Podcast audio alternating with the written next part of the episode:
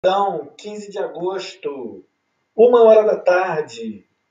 Segunda coluna do Fla, o Mengão prepara a promoção de lateral direito da base. Com a saída de Rafinha, Mateuzinho pode ter sua chance entre os titulares. Será que a joia segura a barra? Vamos torcer que sim. Não se esqueça, se inscreva no MengoCast, o microcast do Flamengo, com Johnny.